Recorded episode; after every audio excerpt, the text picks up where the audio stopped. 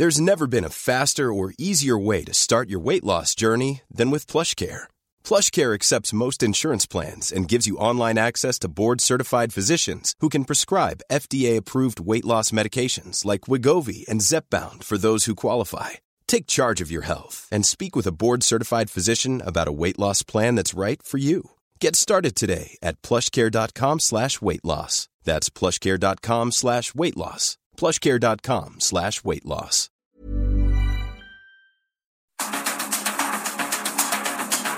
Los expertos se reúnen para debatir, desmenuzar a la noticia y a sus protagonistas. Esta es la mesa de opinión de El Heraldo de México y La Silla Rota.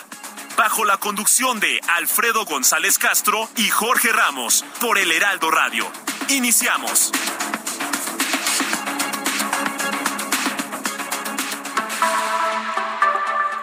Son las nueve de la noche en punto, tiempo del centro de la República. Muy buenas noches, bienvenidas, bienvenidos a esta mesa de opinión del Heraldo de México, La Silla Rota. Los saluda su servidor y amigo Alfredo González Castro con el gusto de cada miércoles y decirle que estamos transmitiendo desde nuestras instalaciones acá en el sur de la Ciudad de México a través de nuestra estación central 98.5 de FM con una cobertura en prácticamente todo el territorio nacional y también allá en los Estados Unidos gracias a la cadena de El Heraldo Radio. Lo invitamos a ser parte de nuestra comunidad digital. Heraldo Radio ya tiene redes sociales. Síganos en Facebook como arroba heraldo radio y en Twitter como arroba heraldo radio guion bajo. Y también, como cada miércoles, saludo a mi colega y amigo Jorge, Jorge Ramos, director editorial de La Silla Rota, quien nos va a platicar sobre el tema que abordaremos en esta emisión. Jorge, ¿cómo estás? Muy buenas noches. Alfredo, ¿qué tal? Muy buenas noches y buenas noches al auditorio que cada semana nos acompaña en este, en este programa. Eh, y fíjate, Alfredo, hoy los eh, médicos pasantes salieron a las calles de la Ciudad de México para exigir mayor seguridad en los lugares a los que son eh, desplazados, son, son, enviados. Justicia por Eric Andrade Ramírez, su compañero asesinado en Durango el 15 eh, de este mes, así como insumos para atender a los pacientes en zonas rurales y un mejor pago, fueron los reclamos. Y bueno, mira, si se tuviera que resumir eh, su protesta en una frase sería eh, no nos maten. Este es un recuento, Alfredo Auditorio, de la violencia contra médicos pasantes que preparó nuestro equipo de información y producción en voz de Gina Monroy. Este año una médica y dos médicos en servicio social han sido asesinados. Se trata de Mariana Sánchez, el 28 de enero, Luis Fernando Montes de Oca Armas, el 30 de junio, y Erika Andrade Ramírez, apenas este 15 de julio. En febrero de 2021, en La Silla Rota, estudiantes de medicina narraron los riesgos, el acoso, las amenazas que padecen todos los días en zonas alejadas y violentadas de todo el país. Inseguridad, amenazas, acoso y falta de insumos básicos para protegerse de la COVID-19 eran algunas de las situaciones que enfrentaban médicos pasantes durante su servicio social en varias zonas del país, principalmente en aquellas con altos niveles de violencia habitualmente, son enviados a las comunidades más apartadas donde suelen estar solos, sin médico titular, a merced de criminales del lugar. La mayoría de ellos aseguró que las autoridades de la jurisdicción sanitaria a la que pertenecen hacen caso omiso cuando reportan alguna situación de riesgo. Eso pasó con el feminicidio de Mariana Sánchez, ocurrido a finales de enero del año pasado en Chiapas. Llevaba cinco meses trabajando como médica en prácticas en un centro de salud público de una comunidad marginal en Nueva Palestina, en la zona zapatista de Ocotzingo. Desde que la trasladaron a esta localidad, en agosto de 2020, Sánchez le había comentado a su madre el infierno que vivía. Después de que una noche de noviembre un compañero borracho forzara su cuarto para abusar de ella, acudió a la policía y puso una denuncia por abuso sexual. El 29 de enero del 2021 apareció su cadáver ahorcado en una de las puertas de aquel dormitorio. Uf, fíjate, así las cosas. Trágico, trágico desenlace de esta joven. Así es. Y en general, bueno, pues los, los casos que estábamos viendo este año eh, y se acumulan. Así es, bien, para, para abordar este, este, esta situación tan delicada que están viviendo los médicos pasantes, damos la bienvenida a la doctora Cintia Flores. Ella es presidenta de la Asociación Mexicana de Médicos en Formación. Doctora Flores, gracias. Muy buenas noches. Muy buenas noches a ambos y gracias a ustedes por el espacio. Gracias. También recibimos esta noche a la doctora Eva Pisolato, representante nacional de la Asamblea Mexicana de Médicos Pasantes en Servicio Social. Doctora, muy buenas noches. Hola, ¿qué tal? Buenas noches. Muchas gracias por la invitación. Gracias. También recibimos esta noche al doctor Denis Michel Onofre, vocero de la Asamblea Mexicana de Médicos Internos de Pregrado. Doctor Onofre, gracias. Muy buenas noches. Hola, muy buenas noches. Gracias a ustedes por el espacio. Y finalmente damos la bienvenida a Andrés Castañeda, coordinador de, la, de las causas de salud y bienestar de nosotros. Andrés, gracias. Muy buenas noches. Muchas gracias a ustedes. Buenas noches, auditorio. Pues sean muy bienvenidos y de verdad muchas gracias por aceptar esta, esta convocatoria para conversar. Y ya lo decíamos en la nota de introducción, eh, tres jóvenes médicas, médicos asesinados en lo que va del año. Y bueno, vamos a escuchar este testimonio sobre el caso justamente de Mariana Sánchez, ocurrido a finales de enero del año pasado en Chiapas. Truncada su vida, sus proyectos, una muchacha encantadora, risueña, con mucho carisma, muy dulce, muy uh, con dispuesta a ayudar a quien fuera, en su profesión sobre todo. Mi compañía, o sea, me acompañaba a todos lados. Yo la acompañaba también a donde pudiera, a todos lados y con sueños de tener bebés. Ella quería tener sus niños. En primer lugar, quería terminar una profesión que sirviera pues mucho. Eh, su vocación era realmente la medicina. lo, lo que pudo hacer lo hizo con pasión. Y pues sus sueños truncados, ahorita sus sueños fueron mis sueños. O sea, ahorita acabaron con todo. Ella siempre vivió conmigo, siempre, desde que nació. Solamente que a partir de cuando el mes de el año pasado, yo me tuve que ir a vivir a Saltillo y ella me alcanzó para hacer su internado allá en Monterrey. Y cuando regresó, pues llegaba a casa de mi mamá. Pues ahí está el testimonio de la madre de esta, de esta joven. Eh, están, están matando a jóvenes médicos. ¿Cuál es su primera impresión? Y le pregunto a la doctora Cintia Flores, presidenta de la Asociación Mexicana de Médicos en Formación.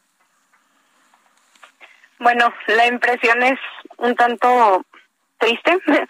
Esta situación, bueno, ustedes ya la narraron bastante bien. No es una situación nueva, no es algo por lo cual ya se ha marchado, por lo cual ya se ha exigido a las autoridades. Sin embargo, al parecer simplemente eh, se llegan a resoluciones pues inmediatas para de cierta forma calmar las exigencias, pero en ningún momento ha existido un espacio donde realmente se analice la situación, el porqué, la raíz y sobre todo esta voluntad de, de prevenir casos como este. Bien, pues aquí, aquí la gran pregunta es por qué están matando y agrediendo a jóvenes médicos. ¿Qué está pasando, doctora Pizzolato, representante nacional de la Asamblea Mexicana de Médicos Pasantes en Servicio Social? Eh, bueno, realmente es una, una pregunta que nos hacemos todos. ¿Por qué el ataque hacia los médicos, hacia esas personas que están ahí para apoyar a su comunidad, para cuidar de su salud, para realmente ofrecer un servicio eh, humanitario para todas estas personas? y creo que tiene mucho que ver con, con el hecho de, de que en este país reina el crimen, eh, con, con el hecho de que no, no hay una sanción para aquellos que cometen este tipo, este tipo de delitos y con una eh, falta de, de apreciación hacia, hacia la medicina por parte de las autoridades incluso por eh, algunas personas que, que residen en, en estas poblaciones y que esperan que nosotros seamos capaces de, de resolver todas las situaciones que se presentan con el poco, los pocos insumos que llegan a este tipo de clínicas y con el poco material que se tiene para trabajar. Claro. Eh, doctor eh, Denis Michel Onofre, eh, vocero de la Asamblea Mexicana de Médicos Internos de Pregrado.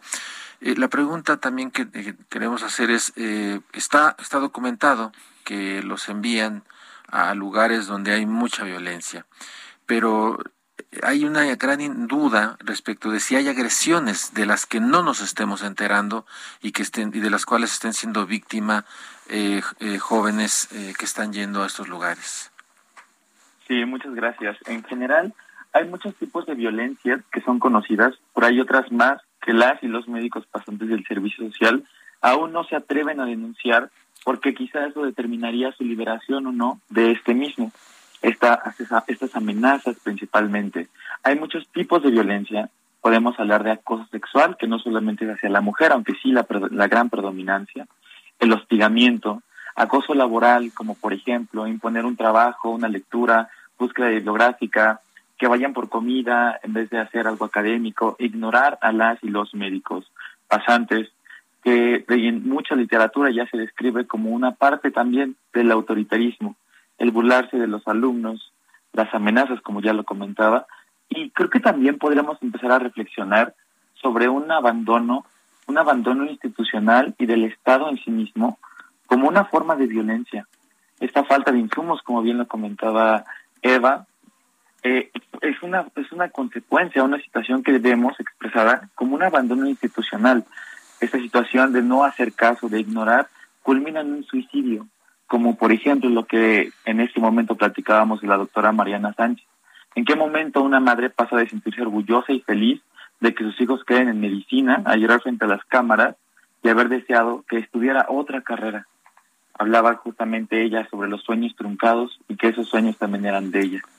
Hay otras situaciones de violencia, por ejemplo, aquellas que son como en el choque cultural, Pensemos en aquellas situaciones en las cuales en una comunidad existen linchamientos por alguna mal práctica de un médico o médica o alguna situación de un choque, pero son las mínimas a diferencia de las situaciones que vivimos sistemáticamente.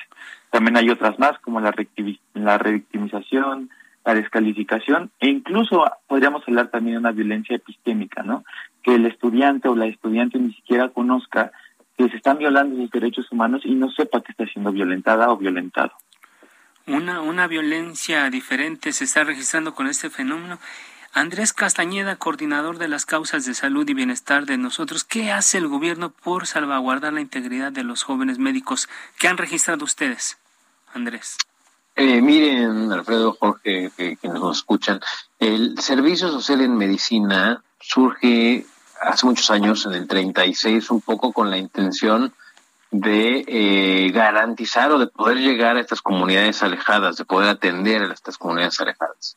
El día de hoy, eh, no solamente en el Servicio Social de Medicina, también en, en, muchos, otros sentidos, pero se ha convertido quienes estudian medicina como la mano de obra barata del sistema de salud y en ese sentido, pues es les toca a quienes están en su servicio social eh, eh, a muchos y a muchas trabajar en comunidades alejadas. Como son comunidades alejadas que están a merced de los servicios estatales eh, de salud, que a su vez responden a las jurisdicciones de los municipios, pues difícilmente hay algo que se pueda hacer en términos de seguridad. de las cerca de 5.000 centros de salud que no tienen un médico titulado en el país, cerca del 60% son ocupadas o atendidas por pasantes de servicio social. Y un poco para que quienes nos escuchan tengan idea de, qué es esto, pues es literalmente un centro de salud en donde en muchos casos quien está es solo el pasante de servicio social con, con si acaso una o dos personas de enfermería, ¿no? Y conviven con la comunidad eh, cotidianamente, todos los días son pues una figura en la comunidad. El problema es que muchas de las comunidades en este país ya quien, quien es la autoridad, ¿no? Un poco haciendo alusión a la pregunta, es el crimen organizado, ¿no? Entonces no hay mucho que se pueda hacer, ¿no? Tienen que convivir y llevar la, la fiesta en paz, pero como profesionales de salud, eh, el problema es que están, estamos muy cerca de eh, las personas en estado muy vulnerable, ¿no? Y una persona que está en estado vulnerable, pues hay veces que por la desesperación, el enojo, etcétera, puede derivar en violencia. Y si es una persona que posee un arma, que eh, sabe que no hay autoridad, que es la autoridad de esa misma persona, qué sé yo, pues pueden pasar este tipo de situaciones, ¿no? Entonces, realmente eso es un tema complejo, digamos, no hay una solución fácil, eso hay que decirlo de, de entrada, eh, es una respuesta a la violencia que está viviendo el país entero, ¿no? Digamos, no solamente es con las y los profesionales de salud, es con, con todas y con todos, pero eh, el profesional de salud y en este caso el pasante de servicio social es un estudiante que no tiene opción y eh, se le obliga a ir a estas comunidades, ¿no? Un poco ese es eh, el contexto. Claro, y, lo lamentable es que no hay una, una forma en la que el Estado mexicano garantice su integridad y su seguridad que bueno, es un tema que vemos eh, pues en general con, con, la población. Una, una política pública para eh, velar por la integridad de estos jóvenes no existe. Recordemos, bueno, no sé si coincidan los invitados, pero el servicio social tenía como dos funciones. Una es eh, regresar al, al pueblo, regresar a, la sociedad el beneficio que te daba estudiar en una universidad. Tú pagabas de una manera. Y por otro lado también era recoger experiencia ya en la práctica, pero creo que ahora ninguna de las dos cosas están funcionando en este momento y por el contrario se está poniendo en riesgo la integridad física de estos estudiantes y los mandan ahora sí como decimos, como dice el lugar común, a la guerra sin fusil. A la guerra sin fusil, una cosa tremenda. Y eh, habrá que este eh, para poner en contexto a la, a la, a la audiencia, quienes nos están escuchando, eh, doctora Cintia Flores, presidenta de la Asociación Mexicana de Médicos en Formación, eh, ¿cuáles son las condiciones en las que se desempeñan estos jóvenes médicos? Bueno, principalmente creo que es importante mencionar que ya existen normas oficiales que rigen el servicio social en medicina, específicamente la que lo hace es la 009. Y justo dentro de esta norma vienen estos fines que, que ya mencionaron, ¿no? Esta parte de la retribución, pero también esta parte de terminar de profesionalizarse o de terminar de conjuntar los conocimientos. Sin embargo, en teoría deberían de estar acompañados pues por ya un médico egresado, un médico que tenga título, que tenga cédula, que justo permita ejercer esta parte de acompañamiento y esta parte de aprendizaje, eh, sobre todo en un primer nivel de atención donde ya se sepa hacer o, o se termine de completar esta parte de hacer un diagnóstico, de dar un tratamiento. Sin embargo, bueno, ustedes lo han mencionado, no es algo que suceda. Realmente, eh, pues sí, ya lo han mencionado también mis compañeros, está solo. Se tienen que tomar decisiones y por supuesto que se adquiere experiencia, pero esta experiencia también recae en una iatrogenia. Y, y esto va directamente también relacionado a, a un peligro de cierta forma o, de, o a una eh, pues atención no, no de tanta calidad a la población y eso también es algo preocupante. Eh, bueno, las condiciones en general, lo que más estamos apelando ahora es la seguridad. Vuelvo a lo mismo, las normas no se están cumpliendo. En teoría esta norma también recarga que si en algún punto no se están eh, llevando a cabo los procesos adecuados, ya sean instalaciones, ya sean inseguridad, alguna demanda que se está haciendo por parte del médico pasante debería de ser atendido, debería de ser ubicado y sobre todo pues debería de ser cobijado también pues por su propia su propia educación su propia institución académica, perdón, algo que definitivamente no sucede. Gracias, doctora. Eh, y hablando en términos en términos médicos, ya existe el diagnóstico, ya saben cuál es la enfermedad. Eh, Ahora lo que viene es el tratamiento. Eh, para llevar a cabo sus tareas con seguridad y dignidad, ¿cuál es el equipo, el kit inmediato que deben tener estos pasantes de medicina, estos doctores en formación, doctora Eva Pizzolato? Eh, bueno, en estos casos deben de, deben de tener como mínimo materiales para, para el diagnóstico. Uno no hace el diagnóstico nada más con ver al paciente y con revisarlo necesitamos eh, laboratorios, necesitamos apoyo de, de imágenes.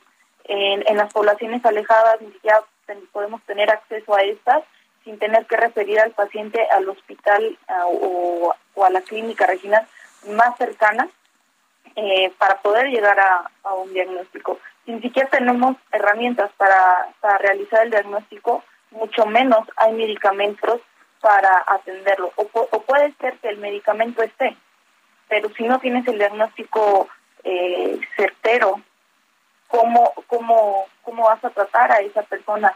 Eh, ahí podemos caer exactamente como, como nos comentaba Cintia, en, un, en una en un error médico que puede costarle la vida no solo al paciente, sino también al médico que lo está atendiendo por falta de, de, de insumos básicos para, para, su, para su atención. Debe haber también implementación de traslados eficaces para los pacientes, que, las, que haya ambulancias disponibles y para que estas ambulancias puedan eh, llevar al paciente, pues los caminos deben de ser adecuados, ¿no?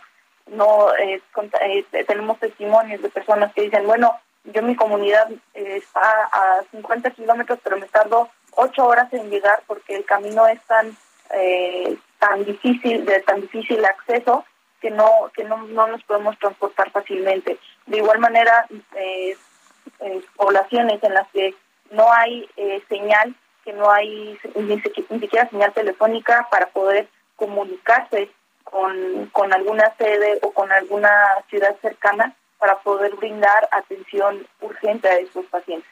Entonces, eh, son situaciones que salen completamente de las manos del, médico que, que, se encuentra eh, al mando de la clínica y, pues es, es indispensable que se, que se otorguen este tipo de insumos, que se que, las instituciones eh, agreguen presupuesto a, a estas clínicas rurales para poder realmente asegurar el derecho a la salud de las personas. Claro.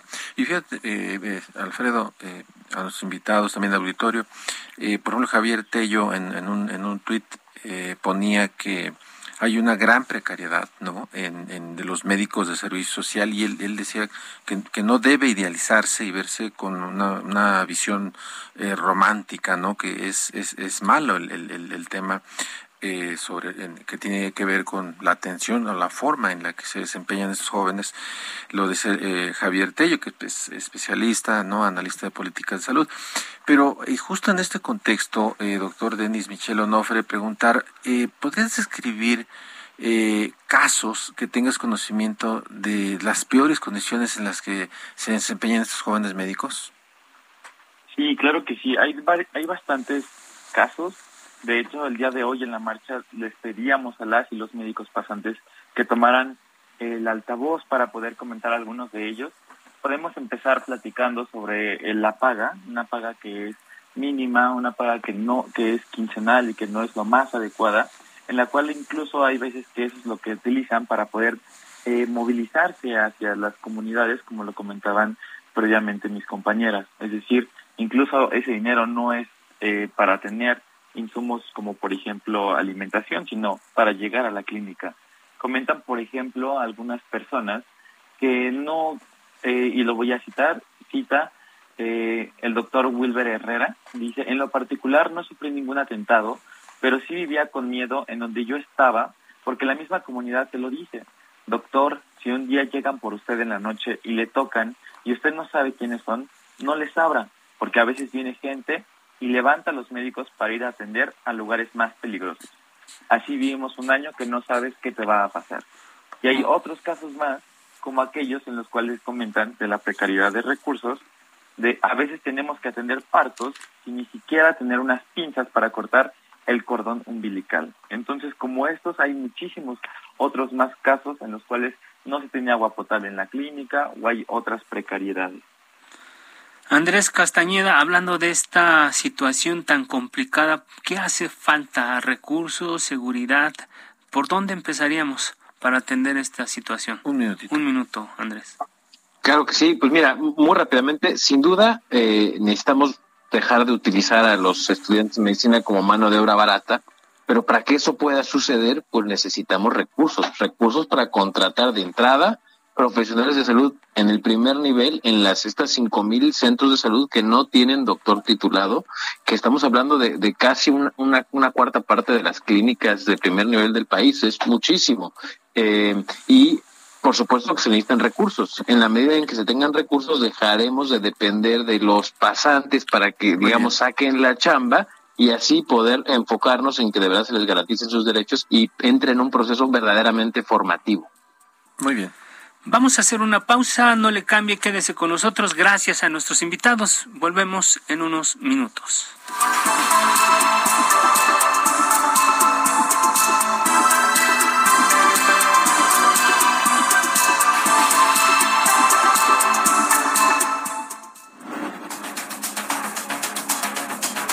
Regresamos con la polémica y el debate. When you're ready to pop the question, the last thing you want to do is second guess the ring. At BlueNile.com, you can design a one-of-a-kind ring with the ease and convenience of shopping online. Choose your diamond and setting. When you find the one, you'll get it delivered right to your door. Go to Bluenile.com and use promo code LISTEN to get $50 off your purchase of $500 or more. That's code LISTEN at Bluenile.com for $50 off your purchase. Bluenile.com code LISTEN. Después del corte, no se vaya. Esto es Mesa de Opinión, El Heraldo, La Silla Rota.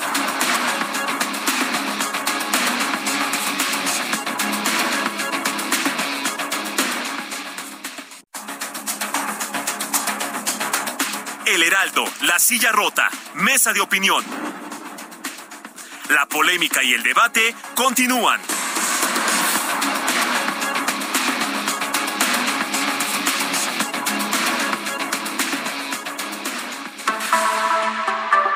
Son las nueve de la noche con 31 minutos, hora del centro de la República. Le reiteramos que estamos transmitiendo totalmente en vivo por el 98.5 de su frecuencia modulada desde nuestras instalaciones acá en el sur de la Ciudad de México con una cobertura en prácticamente todo el territorio nacional y también allá en los Estados Unidos, gracias a la cadena de El Heraldo Radio. Jorge, amigos del auditorio, estamos de regreso con un tema muy relevante que es justo el momento, la marcha de médicos pasantes, jóvenes estudiantes que están siendo violentados en las zonas, en lugares a donde los envían sin ninguna garantía, sin ninguna protección, casi casi a su suerte. Así es, una cosa mm, tremenda. Y bueno, eh, continuamos con esta plática con sus invitados. Y bueno, hay, hay voces que reclaman eh, que exigen poner eh, fin al servicio social de los médicos como un requisito para su titulación. Vamos a escuchar lo que dijo al respecto el secretario de Salud, Jorge Alcocer, hace apenas unos días, la semana pasada. De un integrante joven que son los internos, los pasantes, son los jóvenes que tienen que terminar su aprendizaje precisamente con prácticas, con presencia social en las diferentes instancias, no solo son centros de salud, sino son también hospitales que tienen esa posibilidad de recibirlos. Esto es, por lo tanto, una necesidad académica que en principio no se puede cancelar porque es en el momento el médico, el médico casi, casi por, recibirse, de hecho ocupan ese tiempo para preparar su examen y desde luego recibir cierto, en ciertos lugares cursos preparativos para ello. Eh, pero en este caso concreto eh, hubo una situación, como ustedes saben, o cuando menos es lo que en los medios se conoce, de violencia, de violencia de que hirió, que hirieron a bala a un paciente y este entró ahí este, en ese lugar y fue, estaba presente el médico pasante y por lo tanto tomó cartas en el asunto y desde luego estaba en cuidado cuando posteriormente ingresó un grupo de, armado o no sé si son dos o tres, pero el caso es de que para, tal vez para eh, continuar con su acción violenta, con pistola también, y en ese momento fue que hirieron y falleció lamentablemente el pasante. Bueno, ¿por qué sí o por qué no mantenerlo? Doctora Cintia Flores, presidenta de la Asociación Mexicana de Médicos en Formación. Bueno, en realidad es un tema bastante complicado sin embargo, dentro de las declaraciones del, del secretario de Salud de esta parte formativa, justo es algo que ya había mencionado. La parte formativa es lo que menos realmente está siendo eh, verificado. No existe un programa de servicio social, no existe realmente un acompañamiento académico. Realmente lo que importa y lo que preocupa es esta atención que se está dando por parte de estudiantes. Bien lo mencionaba Andrés, es una mano de obra barata. Realmente a mí me, me no me gusta este término, pero es una realidad. Es, es también cuestionarnos el hecho de que saben que hay inseguridad, que saben que existen estos riesgos y tampoco se ha tomado ninguna carta en el asunto, no se han aumentado eh, la seguridad en ninguna comunidad, no hay un acompañamiento o realmente una garantía de que el médico cuando va a estar dando esta atención que reclaman y proclaman que debe de hacerse, eh, pues va a tener esta garantía de que va a tener a alguien que esté con él. Los, los empleos suelen ser de ocho horas. Sin embargo, la, la salud y sobre todo la atención que se busca, que se necesita en estas comunidades casi siempre es de 24 horas, porque precisamente en estas comunidades son las más necesitadas, son las que prácticamente dependen de, del pasante. Entonces, igual, más que hacer este planteamiento de si, si quitarlo o no, creo que primero hay que evaluar si realmente es académico, si realmente se está teniendo un aprendizaje, si se está dando un acompañamiento y también el hecho de, bueno, si no está haciendo efectivamente eh, lo académico, entonces ¿cuál es su fin? realmente poner sobre estudiantes esta carga o responsabilidad de atender a, las poblaciones. También eso creo que nos lleva al, cuestionamiento de por qué el Estado no se está haciendo cargo con ya médicos titulados, con ya médicos que cuentan con cédula y que precisamente pues pueden pedir eh, o pueden exigir de cierta forma condiciones laborales dignas, ¿no? Porque también está esta cuestión de violencia que mencionaba mi compañero Denis, donde pues es algo que tienes que hacer sí o sí, porque de eso depende tu liberación y de eso depende lograr tener tu título.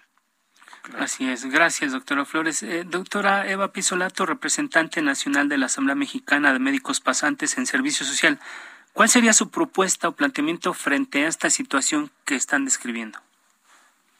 Bueno, sabemos que, que es muy complicado poder llegar a una cancelación del servicio social eh, sin, sin embargo, sí, sí se pueden hacer modificaciones, se pueden hacer reducciones de tiempo. Eh, la ley marca 480 horas de servicio social para todas las demás carreras. ¿Por qué para el área de la salud no hay un límite de horas? Los médicos pasantes terminan haciendo tres, cuatro, cinco veces más eh, de horas de servicio que cualquier otra carrera. Esto recae en, en una carga de trabajo enorme agregando que previo a esto realizamos un año de internado, que esto es eh, igualmente en, en hospitales, que es eh, atendiendo a la población y que tampoco es remunerado. Entonces, eh, el esconder el hecho de una explotación laboral con la romantización de la preparación académica, que como ya lo mencionaba Cintia, no hay un acompañamiento real académicamente, pues está totalmente, eh, es totalmente ilógico. Entonces, ¿qué, qué, qué se podría hacer? Eh, reducir los tiempos, que no sea de un año, que sea de seis meses, eh, que realmente haya una, un acompañamiento por un médico titular en las, en las sedes y que se respeten los horarios. En conjunto con esto se haga un aumento a las becas. Claro, creo que la doctora Pizzola te ha dado eh, pues pinceladas de lo que puede ser. Así es, eh, doctor Denis Michel. Eh, ahora eh, le pregunto, ¿modificar las condiciones o de plano acabar con el servicio médico? Todavía nuevamente es compleja. Creo que podemos enfocarnos en varios puntos. El principal es qué es lo que solicitamos a corto plazo y qué es lo que podemos empezar a trabajar a la par para que a mediano plazo algo cambie. A corto plazo, lo que solicitaríamos o mi propuesta es mejorar ya las condiciones actuales que se tienen el servicio social, puesto que las personas van a seguir enfrentándose a esta violencia. Entonces lo que necesitamos es que se salvaguarde pues la integridad de las y los médicos pasantes. Eso a corto plazo. El hecho de acabar con el servicio médico es una situación que debemos de empezar a reflexionar. La propuesta que dice la doctora Eva me parece muy pertinente que es el periodo del servicio social, como en, otras licenciaturas, permite también el libre desarrollo de la personalidad, que es algo que normalmente no hablamos. Por eso hablaba de la violencia epistémica. Eh, este, este conocimiento o esta falta de conocimiento de que como médicos y médicas también deberíamos de poder desarrollarnos eh, en nuestra personalidad en más áreas como otras eh, licenciaturas. Otras licenciaturas tienen seis meses de servicio social y a la par tienen otras actividades donde ya inician su cuestión laboral porque en medicina no sucede de esa manera. Entonces, creo que a mediano plazo podríamos platicar sobre una reducción, o sea, irlo llevando a la par, una reducción de tiempo, como lo comentaba la doctora Eva, y por este momento mejorar ya las situaciones de violencia y la protección de las y los médicos pasantes. Gracias, doctor. Andrés Castañeda, ¿quién sirve más el servicio social médico? ¿Vale la pena mantenerlo? Andrés. ¿Me escuchan? ¿Me escuchan? Ahí te ah, escuchamos. Ah, Bien, eh, a ver, creo que creo que sin duda es una discusión que hay que tener. El servicio social como lo conocemos hoy eh, no está funcionando, no está funcionando para nadie más que para justo atender las precariedades del sistema de salud, que además no es suficiente y quien y a quien más está afectando es a las personas que normalmente viven en mayores condiciones de vulnerabilidad en las comunidades. Entonces, hay que revalorar cómo está funcionando, sin duda, y ah, tiene una función formativa también eso hay, que decirlo y eso no se puede no se puede echar en vano pero ciertamente es bien distinto porque también existe el servicio social en investigación y otros otras modalidades como la de vinculación.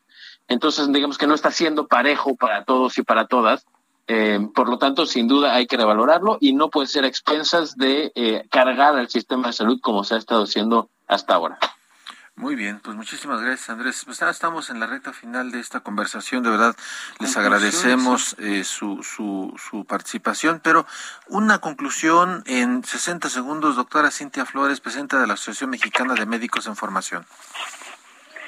Bueno, como conclusión, creo que esto es un llamado de emergencia urgente a todas las personas que tienen algún tipo de autoridad ya sea académica dentro de las escuelas y facultades de medicina o en, instituciones de salud. La, el servicio social en medicina no ha sido evaluado, sin embargo, creo que todos conocen cuál es la realidad que se vive porque todos o la mayoría ha pasado por el servicio social en una comunidad rural.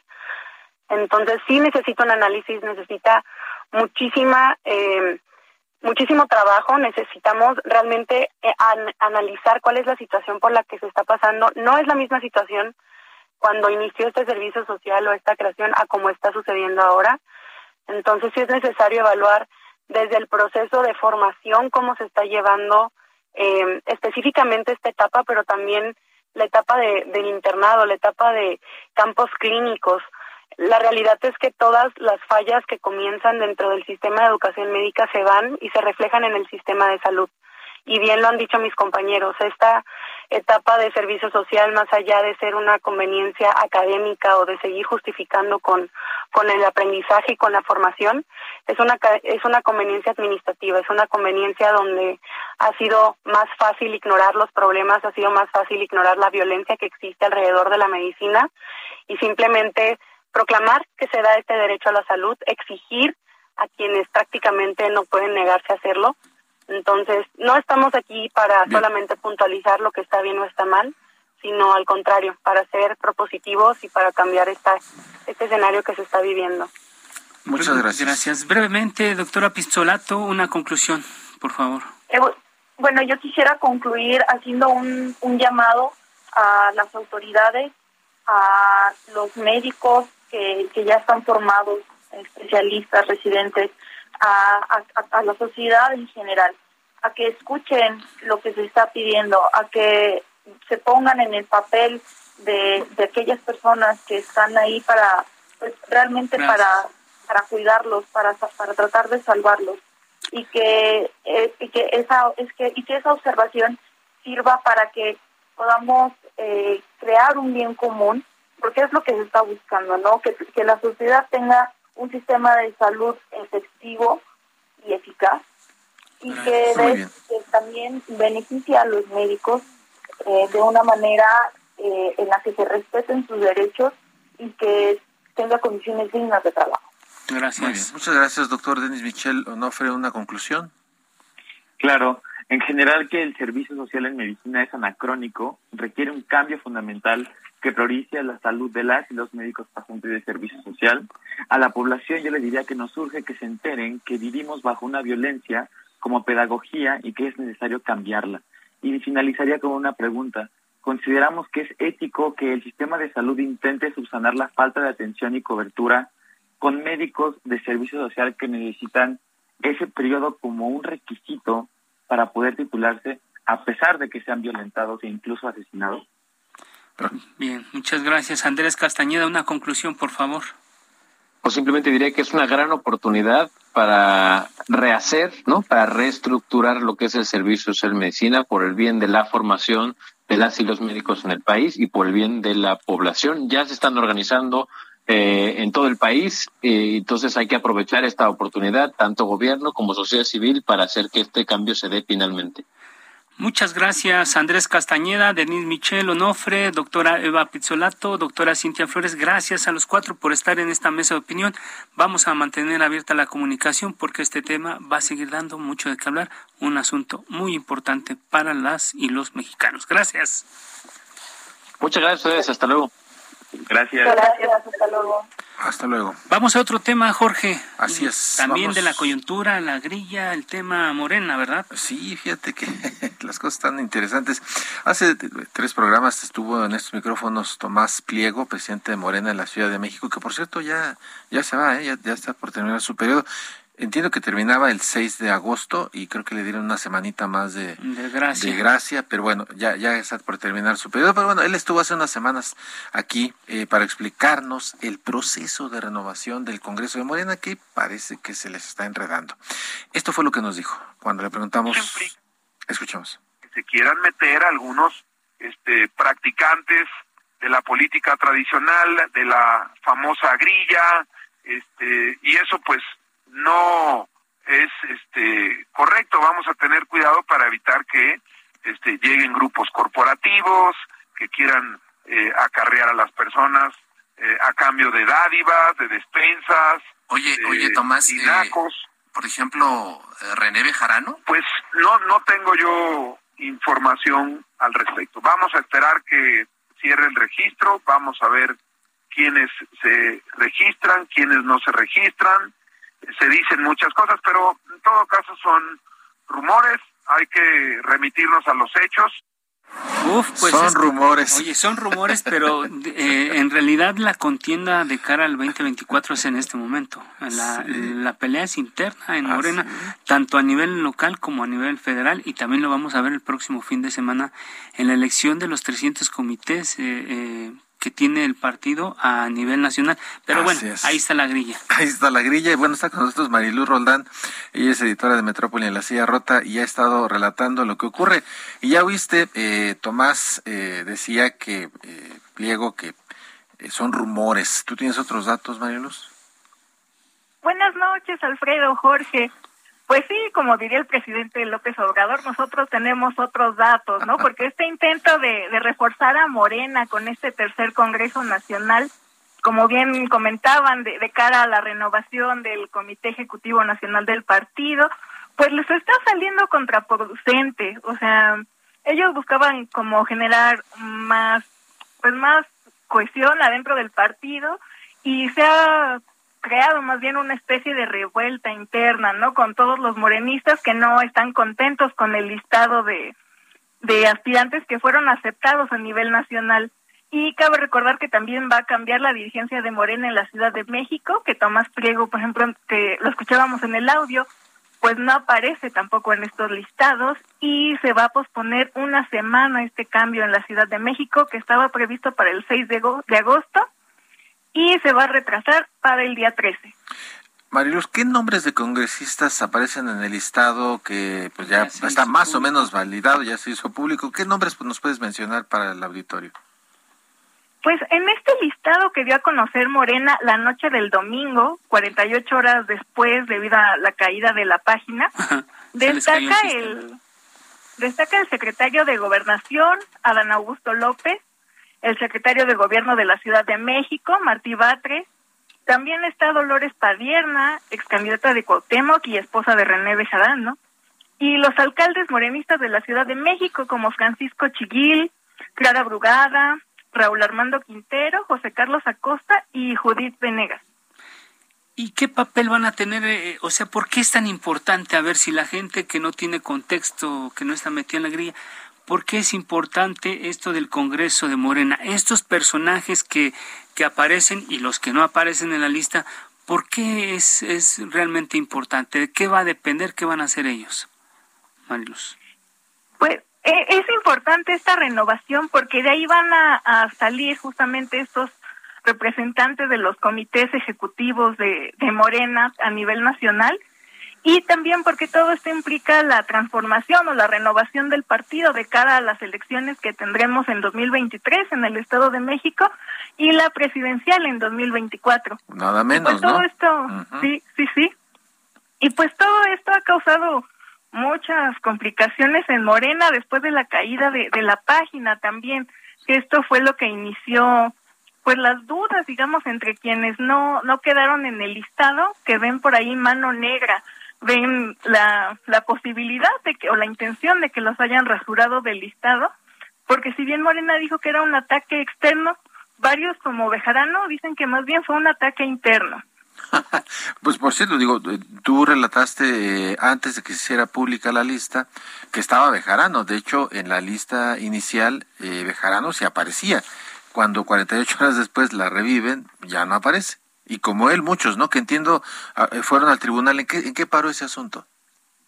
Pues justamente la tarde de este miércoles el Tribunal Electoral del Poder Judicial de la Federación empezó a resolver los recursos de impugnación y todavía está por definirse qué es lo que va a suceder en este caso. Como bien mencionas, Jorge, pues uno de los primeros en impugnar fue René Bejarano, también Alejandro Rojas de Durán, y en los siguientes días ha habido otra serie de impugnaciones. Ayer John Ackerman mencionaba, ¿no? Que una lista de 26 morenistas y que incluso empezaron a recabar firmas para para impulsar todo esto, pero hay impugnaciones en varios estados, en Jalisco, Tlaxcala, Veracruz, Chihuahua. Entonces, pues vamos a esperar a ver qué, qué es lo que pasa y en qué termina toda esta renovación interna de Morena. Pues bien, ahí está la ahí está la polémica, ahí está el asunto pendiente porque lo que decíamos es que de esta elección interna va a depender en gran medida qué corcholata de las que ya están jugando en este momento tiene más fuerza, ¿no? Se supone que lo que lo que se está disputando en este momento hay que vale la pena decirlo que el método de la elección del candidato de Morena a la presidencia va a ser por encuesta. Lo que se ha dicho es que van a ser dos encuestas. Una va a ser en la ciudadanía y otra va a ser de, de, manera interna, militantes y dirigentes de Morena. Y entonces ahí es, esto es lo que se supone que está en disputa. ¿Quién va a tener cuánta fuerza dentro del partido para inclinar la balanza? Vamos a ver qué pasa pero ahí sigue la polémica, Jorge. Así es, así es. Y bueno, este, ya, ya ves, Mariluz, el, el presidente decía que eh, no hay eh, dados cargados, que ya no hay dedazo. Eh, este fin de semana hubo algunas exigencias, ¿no? La senadora Malu Micher hablaba de que se, se, aplanara un poquito, ¿no? Que no, no se pusiera disparejo el, el piso, ¿no? Para, la, para las corcholatas. El presidente contestó, Monreal también eh, eh, se sumó a esta exigencia. ¿Tú, ¿Tú cómo lo estás viendo, Mariluz?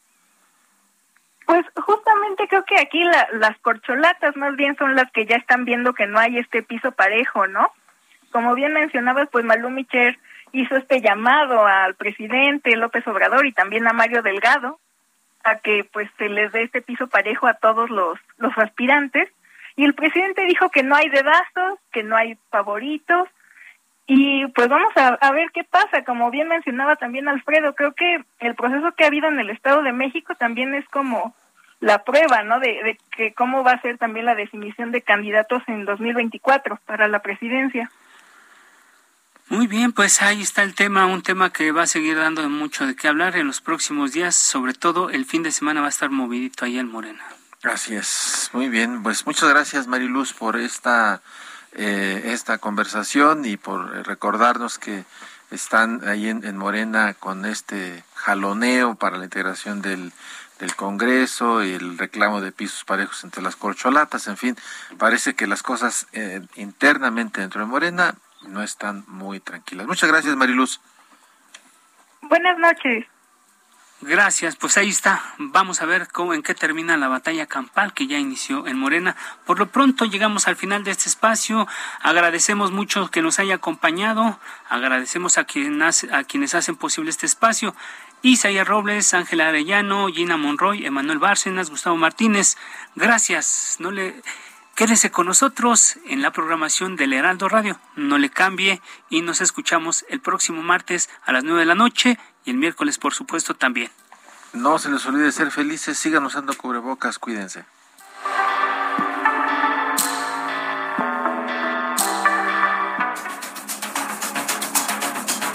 La polémica por hoy ha terminado. Le esperamos el próximo miércoles para que junto con los expertos analicemos la noticia y a sus protagonistas en la mesa de opinión El Heraldo de México y La Silla Rota.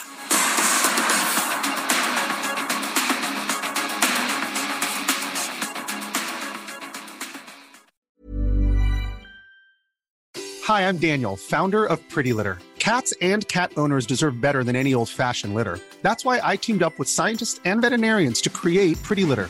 Its innovative crystal formula has superior odor control and weighs up to 80% less than clay litter. Pretty Litter even monitors health by changing colors to help detect early signs of potential illness. It's the world's smartest kitty litter. Go to prettylitter.com and use code ACAST for 20% off your first order and a free cat toy. Terms and conditions apply. See site for details.